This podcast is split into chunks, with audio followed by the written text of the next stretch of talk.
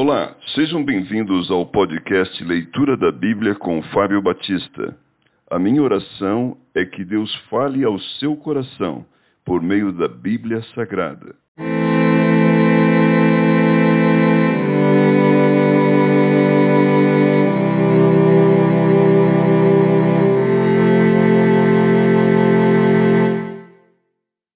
Jó capítulo 13 Jó defende a sua integridade.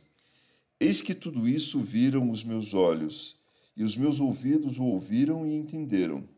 Como vós o sabeis, também eu o sei. Não vos sou inferior.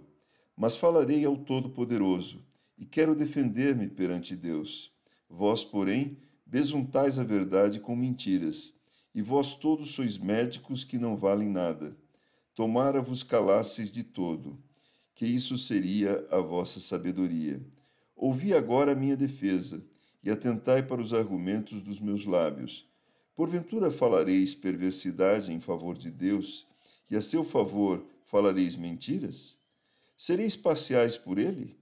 Contendereis a favor de Deus? Ser-vos-ia bom se ele vos esquadrinhasse? Ou zombareis dele como se zomba de um homem qualquer? Acerbamente vos repreenderá, se em oculto fordes parciais. Porventura, não vos amedrontará a sua dignidade e não cairá sobre vós o seu terror? As vossas máximas são como provérbios de cinza, os vossos baluartes, baluartes de barro. Calai-vos perante mim e falarei eu. E venha sobre mim o que vier. Tomarei a minha carne nos meus dentes e porei a vida na minha mão. Eis que me matará, já não tenho esperança, contudo defenderei o meu procedimento. Também isto será minha salvação, o fato de o ímpio não vir perante ele. Atentai para as minhas razões e dai ouvido à minha exposição. Tenho já bem encaminhada minha causa e estou certo de que serei justificado.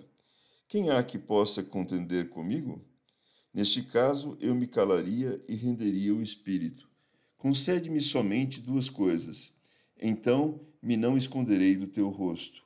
Alivia a tua mão de sobre mim, e não me espante o teu terror. Interpela-me e te responderei, ou deixa-me falar e tu me responderás. Quantas culpas e pecados tenho eu? Notifica-me a minha transgressão e o meu pecado. Por que escondes o rosto e me tens por teu inimigo? Queres aterrorizar uma folha arrebatada pelo vento?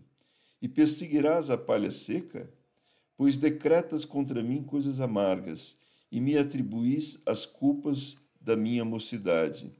Também pões os meus pés no tronco, observas todos os meus caminhos e traças limites à planta dos meus pés.